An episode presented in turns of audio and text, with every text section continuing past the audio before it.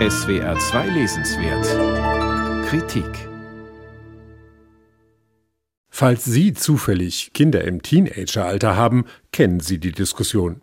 Mama, Papa, dürfen wir bei uns eine Silvesterparty machen? Ihr geht doch auch feiern. Darauf einfach Ja zu sagen, die Hausbar abzuschließen, der Tochter einzuschärfen, dass keine Drogen genommen werden und dann einfach auf eine Party bei Freunden zu verschwinden, das erfordert schon eine gewisse innere Abgebrühtheit, zumindest eine gesunde Mischung aus Vertrauen und Verdrängung. Vertrauen oder Verdrängen, dazwischen schwankt auch das Lehrerehepaar Nina und Fredrik Andersson aus der Nähe von Malmö in dem Psychothriller Happy New Year der schwedischen Autorin Malin Steen.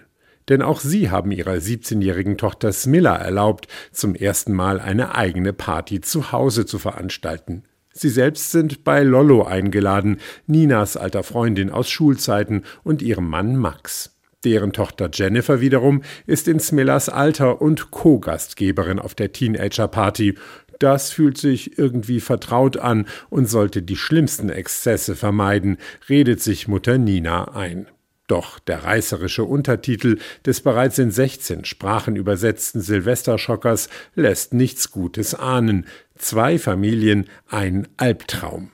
Was genau bei der Jugend passiert, bleibt zunächst im Dunkeln. Stattdessen erleben wir minutiös mit, wie sich auf der Feier der Erwachsenen nach reichlich Champagner und zu vielen Cocktails Abgründe auftun. Sehr viel haben die befreundeten Paare nach all den Jahren dann doch nicht mehr gemeinsam, und die Fehler der anderen stechen umso schärfer ins Auge. Friedrich, Nerven, der prahlerische Lebensstil von Max und dessen rechte Sprüche. Lollo findet Ninas überbesorgte Art anstrengend und Nina wiederum zermürbt es, wie verschlossen ihr Ehemann Friedrich in letzter Zeit ist. Hat er womöglich eine Affäre? Doch der wahre Albtraum beginnt für die angeödeten Paare erst am Neujahrstag. Jennifer ist nicht von der Party bei Smiller nach Hause gekommen und sie bleibt verschwunden. Während die Polizei ermittelt, kommen immer mehr dunkle Geheimnisse an die Oberfläche, sowohl über das vermisste Mädchen selbst als auch über die immer mehr in Panik verfallenden Erwachsenen. Autorin Marlin Steen erzählt davon in rasch wechselnder Folge aus der Ich-Perspektive dreier Hauptfiguren. So lässt sie uns förmlich in die Köpfe kriechen von Nina, deren Mann Friedrich, und Lollo, der Mutter von Jennifer. Und so wirbeln wir mit im Gedankenkarussell um Schuldgefühle, Vorwürfe und Ängste. Ein Karussell, das sich immer wilder zu drehen beginnt, je länger die Suche nach Jennifer dauert. Vor allem Friedrich verhält sich rätselhaft und setzt uns damit auf so manche falsche Fährte. Es gibt jede Menge Cliffhanger und jede noch so unwahrscheinliche Wolte wird mitgenommen, um die Spannung noch ein wenig länger aufrecht zu erhalten. Blutiger Showdown und unvorhersehbare Auflösung inklusive.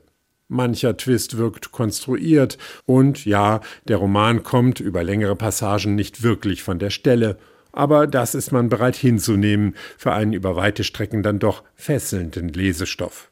Etwas schwerer wiegt, dass die Charaktere leider blass bleiben. Sie stehen zwar zueinander in Beziehung, aber wirklich interessante Zeitgenossen sind sie allesamt nicht, und obendrein klingen ihre panischen Gedanken, ihre bangen Fragen und Selbstvorwürfe oft zum Verwechseln ähnlich.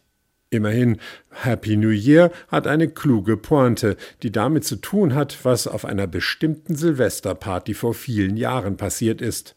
Ohne zu viel zu verraten, die Teenager von heute waren am Ende sehr viel braver als ihre Eltern in jungen Jahren. Wenn Ihre Kinder also in den nächsten Tagen eine Silvesterparty veranstalten, freuen Sie sich am nächsten Morgen, dass Sie nur ein paar kaputte Gläser und ein paar verkaterte Heranwachsende zu beklagen haben. Es könnte alles viel, viel schlimmer kommen.